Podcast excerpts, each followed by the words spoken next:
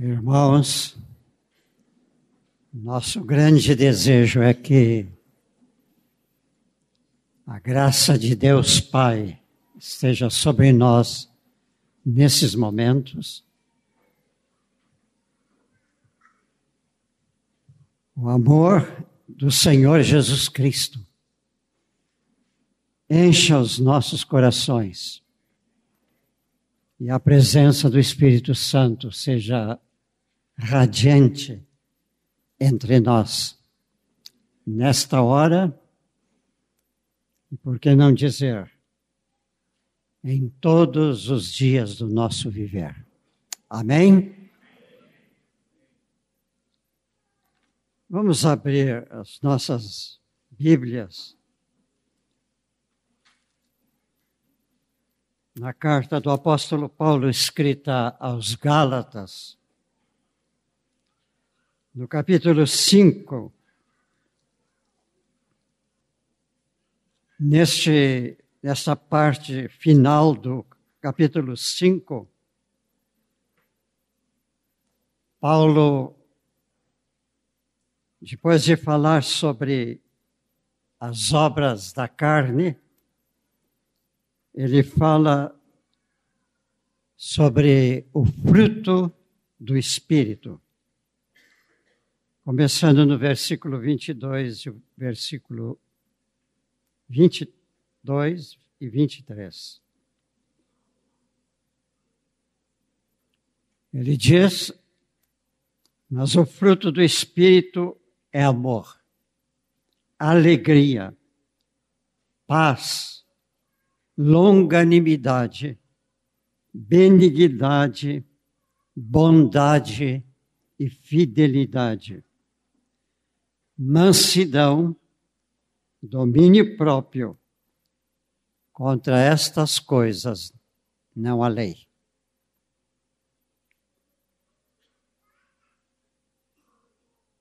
Eu presumo que o apóstolo Paulo, ao enumerar esse conjunto de valores que estão aqui nesses dois versículos, e que ele denomina como fruto do Espírito, eu presumo que ele colocou em primeiro lugar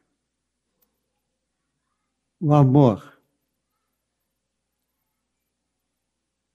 Ele sabia que o amor é o fruto mais importante do Espírito Santo, que o Espírito Santo quer implantar no nosso coração. Ele enumera esses outros valores, mas sem o amor, os dons aqui, outros que são enumerados, perde muito do seu mérito. Quando esses valores estão revestidos de amor, então eles se tornam expressões valiosas para a nossa vida cristã.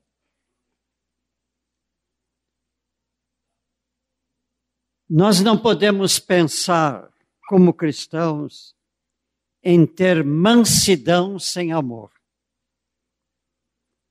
Nós não podemos pensar em ter alegria sem amor. Nós não podemos pensar em ter bondade sem amor. Isso não existe. Notemos também que Paulo diz, mas o fruto do Espírito. E depois ele dá todos esses valores. Ele não diz os frutos do Espírito, mas ele diz o fruto. No singular.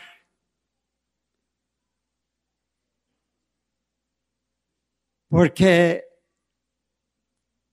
todo o mais depende do primeiro que ele enumera aqui, o amor. Um irmão que nós comentamos muito seus escritos quando começou esta renovação há anos atrás aqui em Porto Alegre.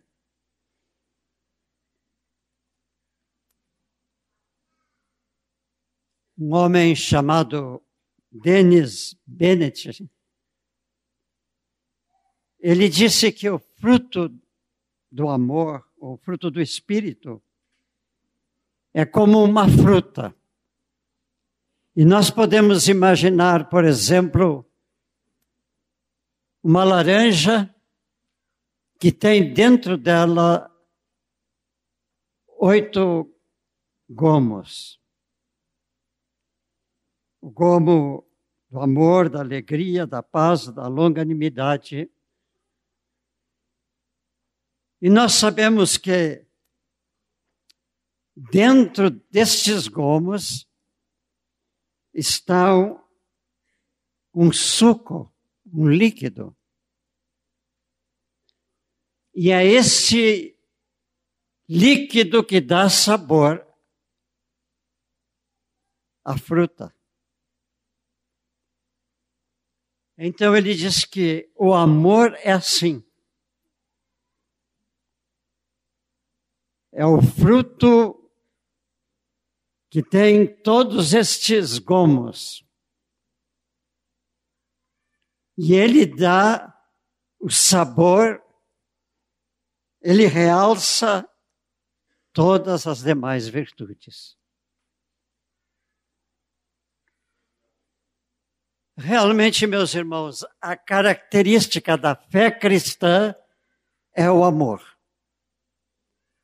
Se nós quiséssemos escolher entre esses que Paulo coloca aqui como frutos do Espírito e outros mais que poderíamos acrescentar, ainda eles não representariam o, o todo da fé cristã, mas o amor representa. O cristianismo é a única religião no mundo que define Deus como o amor. E creio que nenhuma outra religião, diferentes que andam por este mundo, pode acentuar o amor da forma como nós cristãos acentuamos. De modo que o amor é uma realidade, meus irmãos, muito importante para a nossa vida cristã. Porque se nós não tivermos amor, nós não somos cristãos. A razão é porque o nosso Deus, como define o apóstolo João lá na sua carta, porque Deus é amor.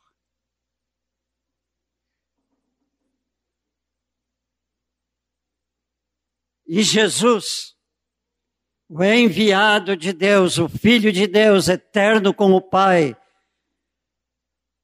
pessoa tão ligada a Deus que forma com o Espírito Santo a Trindade eterna.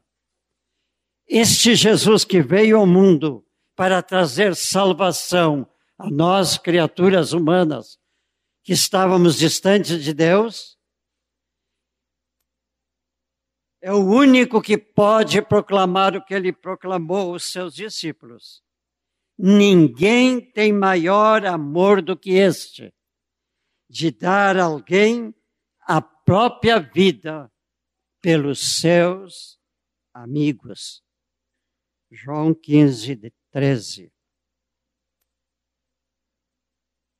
Meus irmãos, Deus é a fonte perene do amor.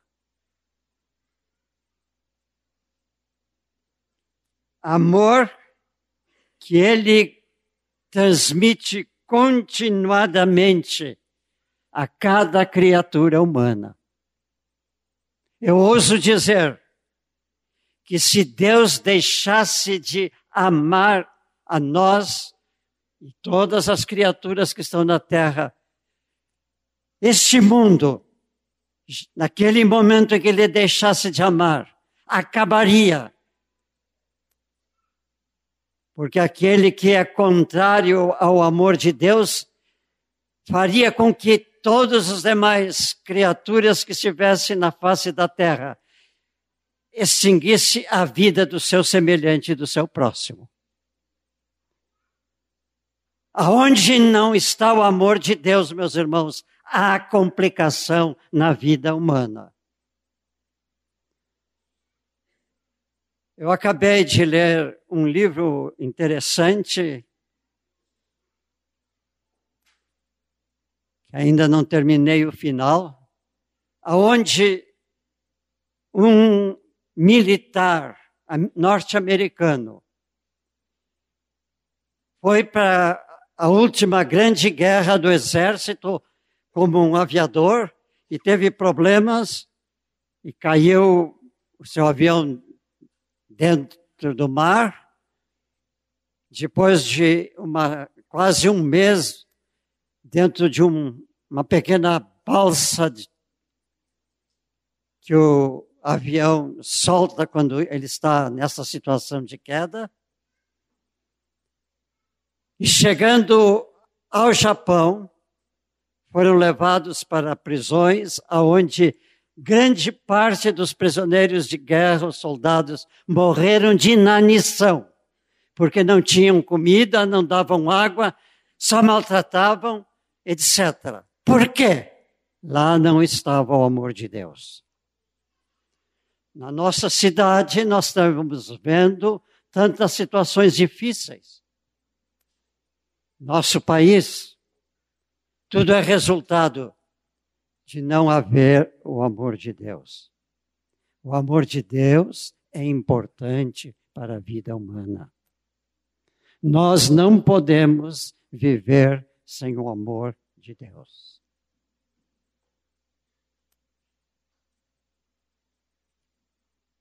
É interessante. Quando Jesus veio ao mundo, um dos apóstolos escreveu aquele texto tão nosso conhecido, que diz: Porque Deus amou o mundo de tal maneira que deu o seu filho. Deus amou ao mundo. Deus ainda ama o mundo. Por isso o mundo ainda não terminou porque Ele quer ter no mundo um povo que lhe pertença e que demonstre ao mundo amor. Que ame o mundo como ele ama. Meus irmãos, se nós vamos estudar a história da igreja, nós vemos que ela está toda marcada ao longo dos anos e dos séculos com homens que verdadeiramente cheios do amor de Deus deram também a sua vida por amor de povos, pessoas, lugares que precisavam conhecer o amor de Deus.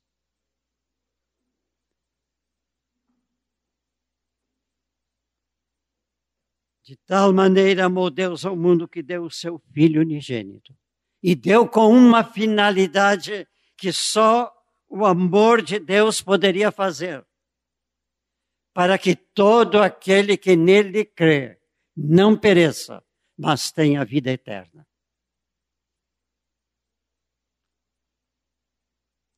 Deus amou seu filho.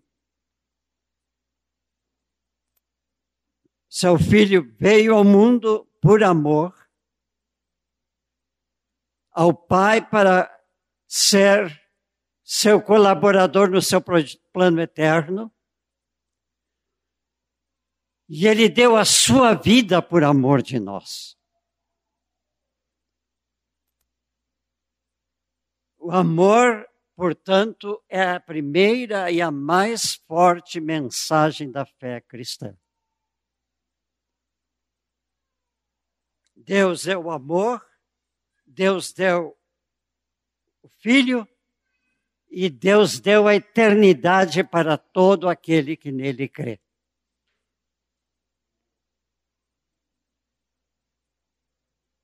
Se nós aqui cremos que o Filho de Deus é realmente o Senhor e Salvador da nossa vida, meu irmão, eu me congratulo contigo,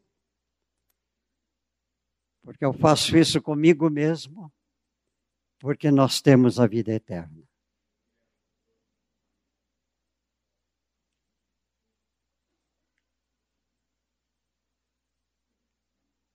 A Bíblia está toda pontilhada de amor. Gênesis, versículo 1. E criou Deus o mundo. Porque Ele criou porque ele queria formar no mundo, eu diria assim, uma civilização de amor. Ele, amor, queria criar pessoas, como criou Adão e Eva, e a missão de Adão e Eva era de se multiplicar e espalhar o amor que ele dava cada dia lá no jardim. Para que o amor se estendesse por toda a terra.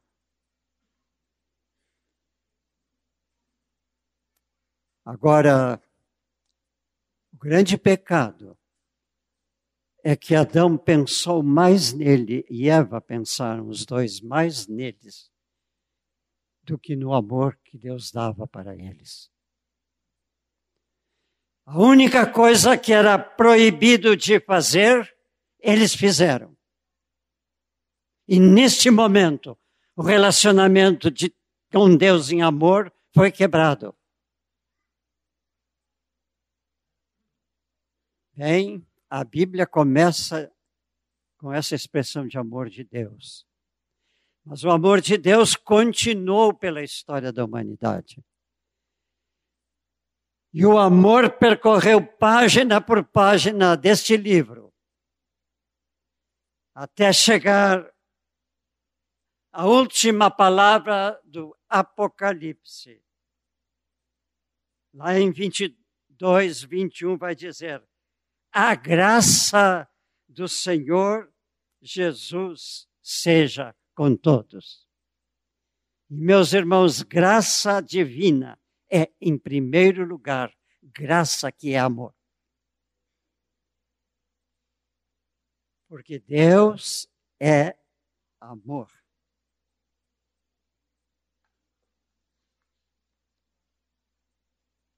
Agora, todos nós sabemos que Deus nos chamou para integrarmos a sua família eterna.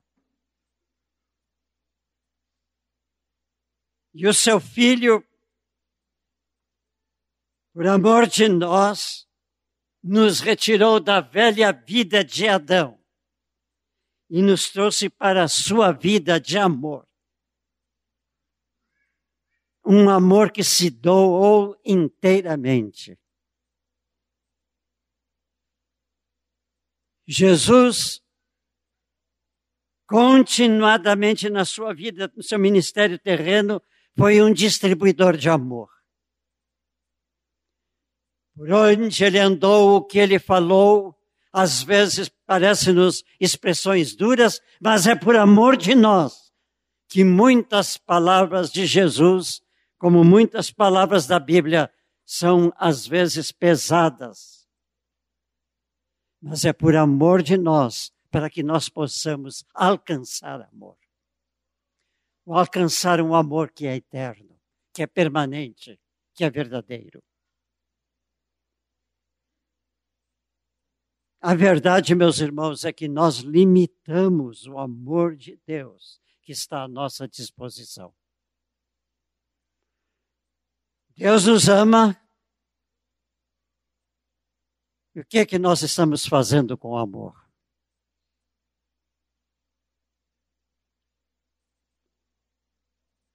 A igreja está no mundo para testemunhar o amor de Deus e viver o amor de Deus que vem do Senhor através do Espírito Santo como um fruto na nossa vida, para que nós estejamos amando e principalmente nos amando uns aos outros.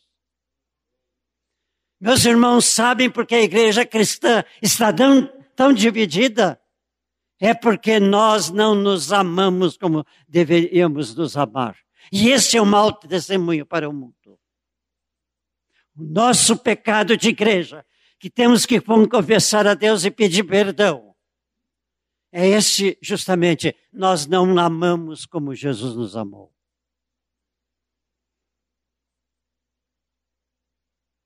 Ah, meus irmãos, na igreja tem que tudo ser regido pelo amor. O amor tem que transbordar de nós de diferentes formas, como nós sabemos que ele tem que se espalhar. Mas, meus irmãos, se não houver amor, há problemas aonde nós estivermos. Se eu não amo, eu já estou com um problema de não amar. Se no meu lar não há amor, esse lar já está degringolando. Se não houver amor no grupo que eu retenho na minha casa, já não há razão de ser desse grupo. Se eu não amo meu discípulo, o que eu vou transferir para ele da vida cristã?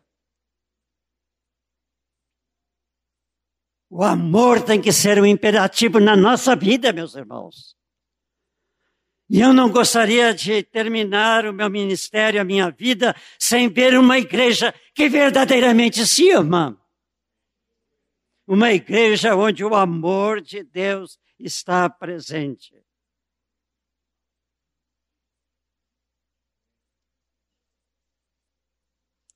No Evangelho de João 15, versículo 9, Jesus faz duas apresentações e um pedido aos discípulos. As, as apresentações são: Como o Pai me amou, eu também vos amei. Meus irmãos, nós compreendemos isto? O amor de Deus para Jesus foi um amor de uma expressão inigualável, é incompreensível até para nós. E Jesus toma o amor que recebeu do Pai e distribuiu para cada um de nós. Eu gostaria que, você, eh, que os irmãos, as irmãs sentissem que o amor de Deus está implantado no coração de vocês. É uma semente que o Espírito plantou para dar frutos. Mas às vezes nós não pomos esta semente plantada no nosso coração, plantamos na nossa mente, fica na nossa mente. Ah, eu tenho que amar, ah, a palavra diz que eu tenho que amar, mas quando alguém me ofende, eu respondo sem amor. A minha semente não brotou, não cresceu e não está frutificando o amor que é dado a nós. Esse amor que Jesus disse, como o Pai me amou, eu também vos amei, é para frutificar em nossa vida. Frutificou na vida dos primeiros discípulos. Eles renunciaram tudo, saíram para o mundo para pregar o amor de Deus. Anos atrás houve uma conferência em Tramandaí de todos os pastores evangélicos do Rio Grande do Sul que quisessem ir. E eu me lembro que entre os homens que vieram de fora do Brasil, grandes pregadores, veio um que ele era lá da Índia, do sul da Índia. E ele, apresentando-se, ele disse: a tradição da nossa igreja é que ela foi criada no sul da Índia e ela persiste até hoje, porque para lá foi o apóstolo Tiago. Isso é amor que compartilha. Saiu de Jerusalém não sei como, não me perguntem. Ele chegou à Índia. Isso era 30 anos, não, mais um pouco. 35, 38, 40 anos do, da era cristã. Nenhum de nós tínhamos nascido naquela era, né? Tiago estava indo, percorrendo caminhos que ele não conhecia para chegar ao sul da Índia e falar aos homens e mulheres e crianças do sul da Índia sobre o amor de Deus que enviou ao mundo seu filho.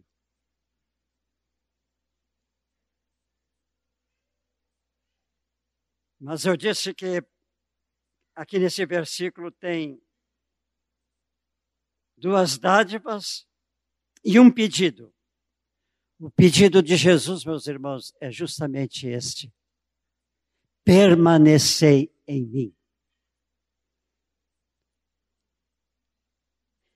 Os irmãos sabem, bem, eu já repeti tantas vezes isto, porque eu contei. Onze vezes no vers... só no capítulo 15 do Evangelho de João, Jesus repete a palavra permanecer. Então ele pede primeiro permanecer nele, permanecer na sua palavra e permanecer no seu amor. São três permanências que nós temos obrigação de fazer se queremos responder ao amor de Jesus. O que é permanecer em Jesus? Meus irmãos, quando nós fomos batizados nas águas, nós fomos instruídos e nós cremos que nós nascemos uma nova criatura em Cristo Jesus. Daquele momento em diante, nós estamos em Cristo. E é em Cristo que nós temos que permanecer. Nós não temos que permanecer em teologias, em filosofias cristãs, em sociologia cristã que espalham aí por toda parte. Nós temos que permanecer em Cristo. Cristo é o centro da fé. Cristo é o cabeça da igreja. Cristo é o Senhor da nossa vida. Cristo é tudo para nós. Eu pedi que, para o dirigente desta reunião, que cantássemos esse cântico que cantamos último aqui, justamente porque este canto não deveria ser escrito, de, esquecido por nós, porque ele foi marcante quando começou a renovação. Cantávamos seguidamente, constantemente. Ele era tão nosso que em qualquer reunião nas casas este cântico aparecia. Nome sobre todo nome é o nome do nosso Senhor Jesus Cristo. É nele que ele pede para permanecermos. O mundo tem muitas coisas que ele chama para as, as pessoas permanecerem lá. E querem prendê-las lá, porque se eles saem de lá, eles vão vir para Cristo. Mas a igreja, nós, pessoa, pessoas que compomos o corpo de Cristo, temos que permanecer em Cristo. Fala-se muito nos nossos dias da igreja sofredora. E louvado a Deus, porque a igreja sofredora tem heróis da fé que permanecem em Cristo, dão a sua vida por Cristo, sofrem prisões por Cristo, passam por dissabores, por pobreza, por miséria, porque querem estar em Cristo e permanecer em Cristo. Quando nós somos batizados, nós entramos, ficamos em Cristo. Agora nós temos é que permanecer em Cristo. Não podemos sair deste. Não podemos ir para outro. Porque ninguém nos levará para o amor eterno a não ser o amor de Jesus por nós.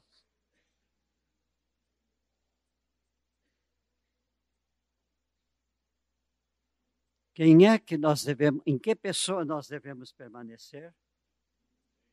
Filipenses 2:10 vai dizer: Deus o exaltou sobremaneira e lhe deu um nome que está acima de todo nome, para que ao nome de Jesus se dobre todo o joelho no céu, na terra, e toda a língua confesse que Jesus Cristo é Senhor, para a glória de Deus Pai.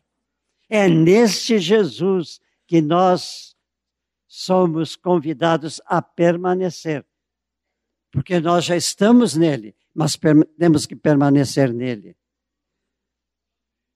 Nós temos muitas vezes oportunidade de sair. O irmão que veio pedir perdão saiu de Jesus por os mas graças a Deus que ele está em Jesus.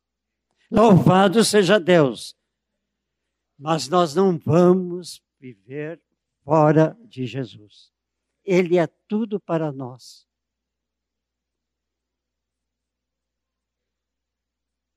Nós que somos cristãos e temos convicção da nossa fé, precisamos viver conscientes que o Espírito Santo nos envolveu no maior amor amor que é único. O amor que se deu por nós num sacrifício, numa cruz.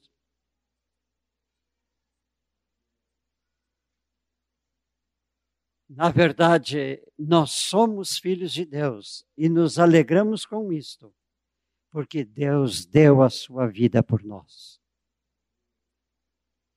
Que gratidão nós precisamos ter para com Jesus. E a melhor gratidão é fazer o que ele está pedindo, permanecer nele. E amar uns aos outros.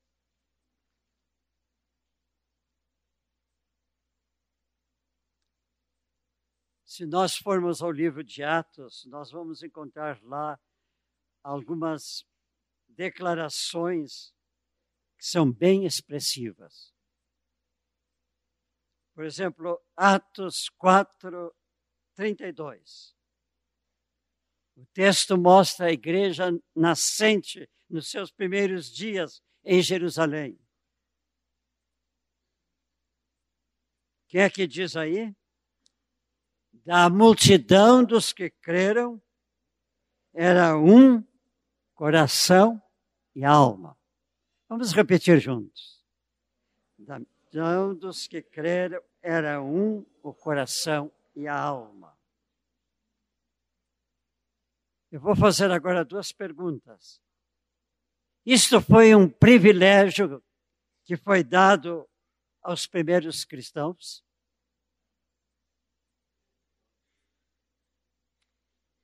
E a segunda pergunta é: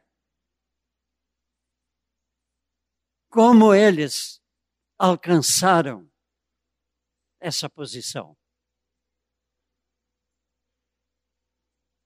Há uma só resposta. E a resposta está nesse versículo que citamos. Em duas palavras do versículo. Vamos voltar ao versículo. Da multidão dos que creram, era um o quê? Coração. Quantas pessoas tinha naquela congregação de Jerusalém? Eu não sei, mas eu só sei por esse texto que todos os que estavam lá, 40, 50, 100, bem, se converteram com a pregação de Paulo, 3 mil naquele dia de Pentecoste. Era um só coração e alma.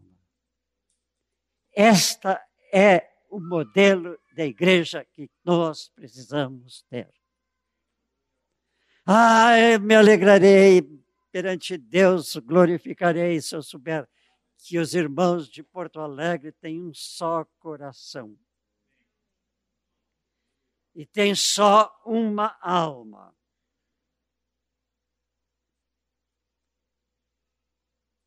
Agora, vamos pensar um pouquinho o que é coração, o que é alma. Biblicamente, coração é sinônimo de espírito, do nosso espírito. Ou seja, nós podemos chamar de coração, mas é, podemos chamar de espírito, algo que está dentro de nós, lá no íntimo do nosso ser, que Deus colocou para ele ter comunhão conosco. A Bíblia não diz isto, mas eu presumo que quando Deus criou o homem, ele soprou vida mas também soprou, a, um, do seu sopro foi ao íntimo de Adão, e lá ele colocou o lugarzinho apropriado para ele se comunicar em espírito com o espírito de Adão.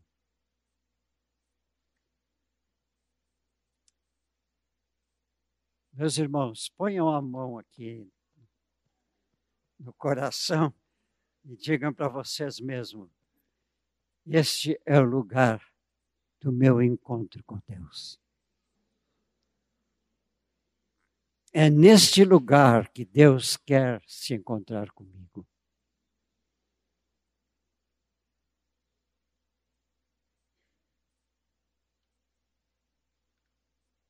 A outra palavra é alma. O que é alma?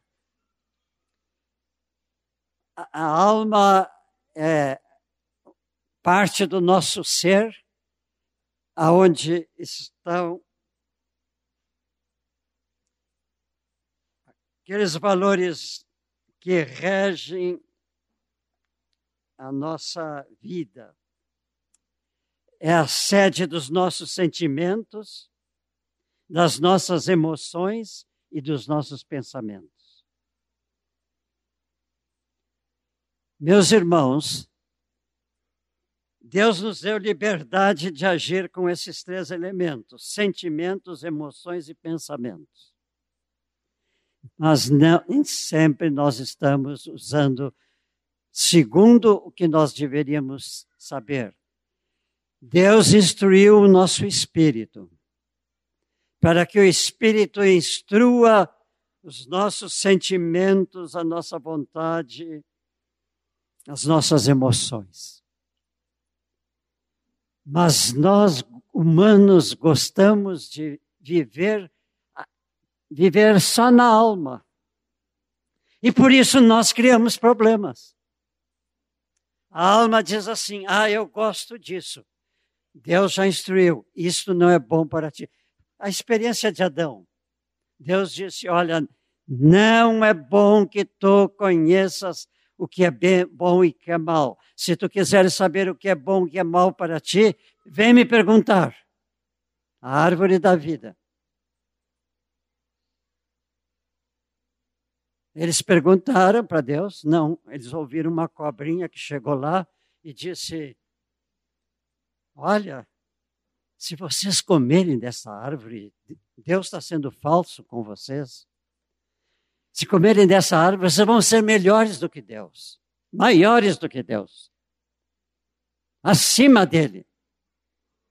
Era o diabo que esteve lá na, no passado no, servindo a Deus, mas que foi expulso pelas suas revoluções que quis fazer no céu e que agora vem querer pôr o homem que Deus criou acima de Deus.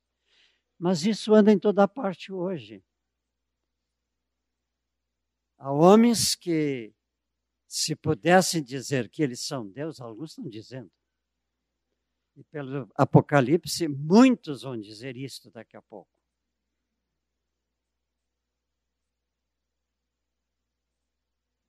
Mas na nossa vida cristã, nós também vivemos muitas vezes mal esperar a alma. É porque eu gosto, é porque eu quero, é porque esta é a minha vontade. Quantas vezes Deus está dizendo, meu filho, minha filha, não vai por este caminho que tu vais te dar mal. Mas, Senhor, eu gosto disso. E vou por este caminho e vou me dar mal. Deus tem instruções para nós. Sua palavra. Meus irmãos, quarta-feira eu tive o privilégio de ouvir junto com um grupo de irmãos aqui da congregação e outros, lá na casa do nosso irmão Moisés Batista, um homem que nos trouxe uma palavra, porque ele falou este grupo, esse encontro lá em Gramado dos 27 mais. O João Nelson também assistiu esta. Este homem, meus irmãos, eu fiquei impressionado. A minha alma queria dizer assim: por que, que Deus não me fez como ele?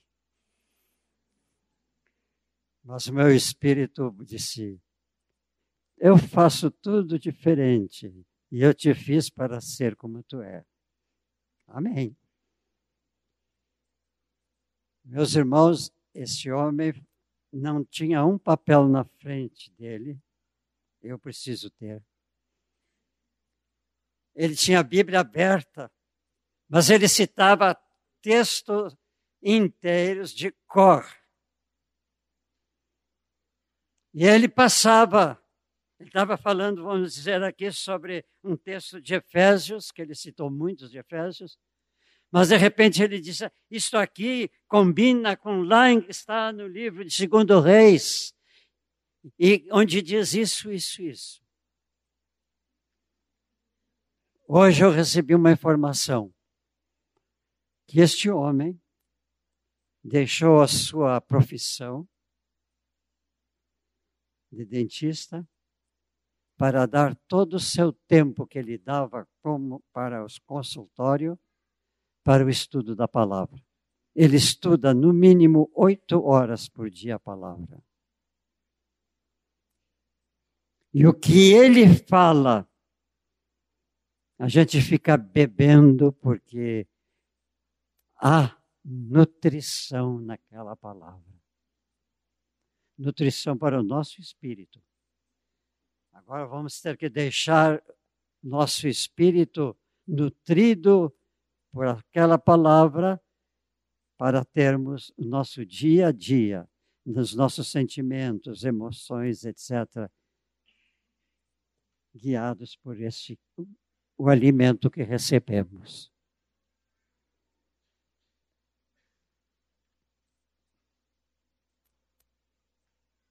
Quando Jesus se despedia dos discípulos naquela caminhada que eles vinham depois da ceia, iam para o jardim do Getsemane,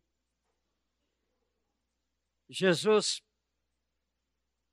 por diversas vezes, lá no Evangelho de João 15 está, versículo 12: O meu mandamento é este, que vos ameis uns aos outros, assim como eu vos amei. Depois, Jesus deu uma ênfase maior e disse: Isto eu vos mando, que vos ameis. À medida que nós temos de amar uns para com os outros, é proporcional ao amor que nós dedicamos a Jesus, ao Pai, e que o Espírito Santo traz mediante essa nossa busca em Deus. Melhor maneira de nós nos enchermos de amor é ir à presença de Deus e suplicar: Senhor, enche-me de amor. Senhor, multiplica o pouco amor que eu tenho. Senhor, faz crescer o amor que tu, o Espírito já implantou em mim. Senhor, ajuda-me a ser como Jesus. Que espalhou amor por toda parte. E disse aos seus discípulos: Eu vos amo como Deus me ama. E aqui está algo para nós fazermos: pedir que nós possamos amar os outros como Deus nos amou, como Jesus nos amou. Queridos irmãos, esta é uma lição que nós temos que pôr em prática.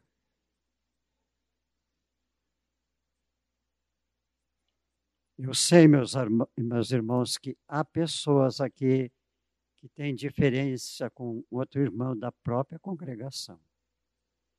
Há alguns que desviam o caminho para não encontrar com ele. Há alguns que fazem isso ou aquela outra coisa porque aquele lá não é comigo. Não recebo esse no meu grupo porque ele não é como eu sou.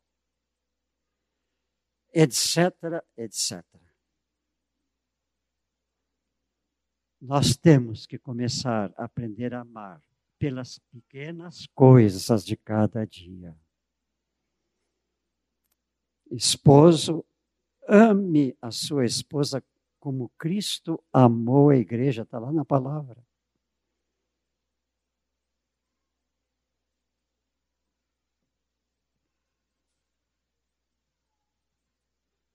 Meus irmãos, a igreja do Senhor Jesus Cristo tem que destilar amor dentro dela para transbordar fora dela.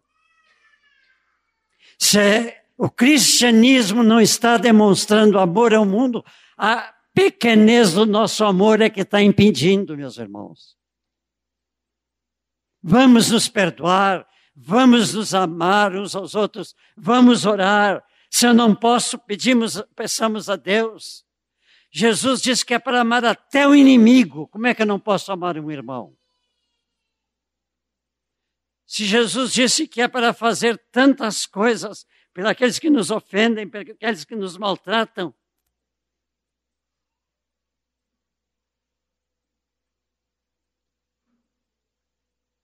Meus irmãos, o livro que eu estou lendo, que eu citei, aquele cidadão que é o, o herói do livro, ele foi lá, ele não tinha Cristo na sua vida, nem Deus. Ele foi maltratado, judiado. Tinha um chefe daquela sessão em que ele estava que fazia questão de todos os dias dar um soco em cada um dos prisioneiros.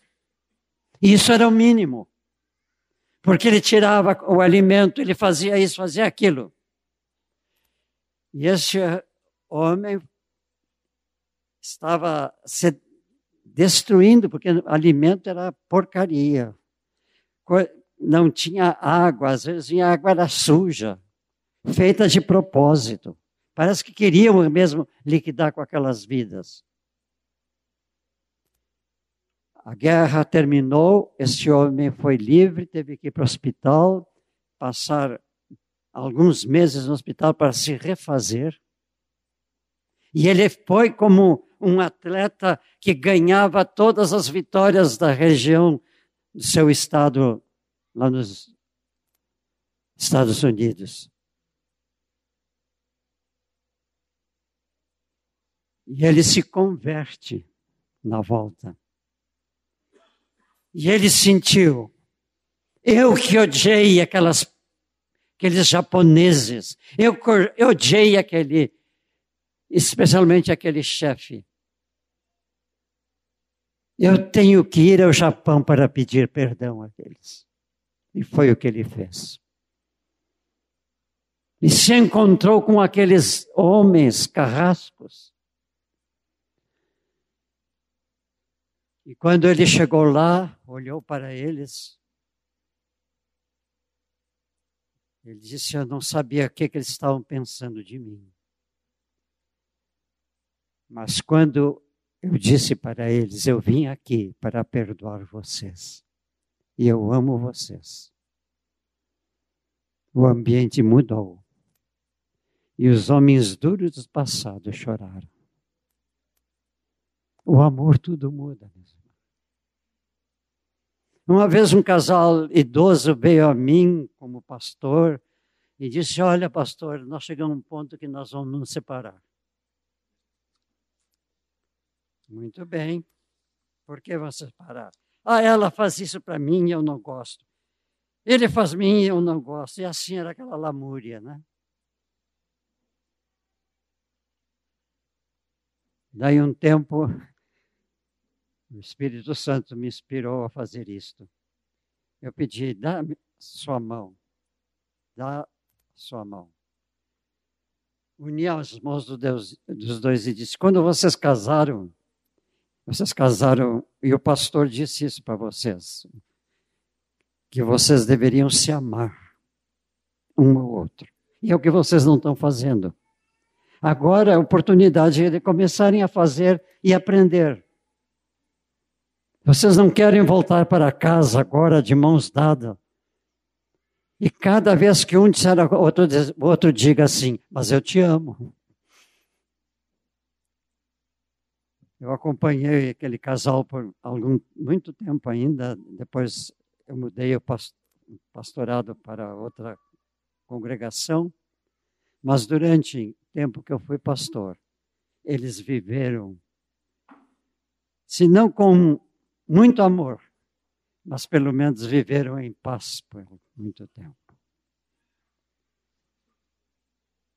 Um outro casal que veio disse: Nós não podemos nos aguentar. Eu disse assim.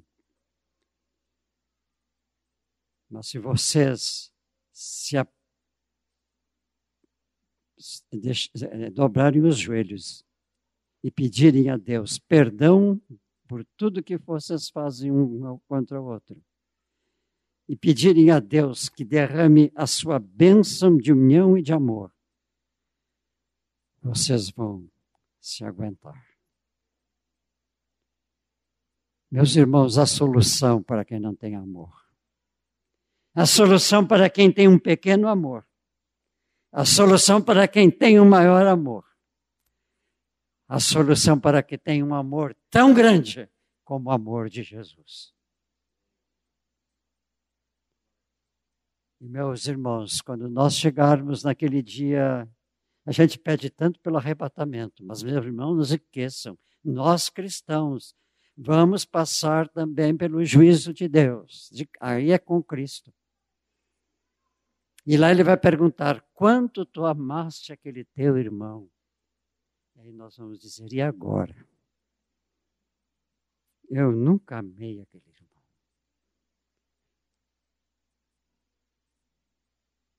Não sei como é que Jesus vai fazer, mas eu gostaria que ele fizesse assim: bem, tu não amaste, tu confessaste, eu te perdoo. Porque tu creste que eu sou o filho de Deus e que eu era o teu salvador.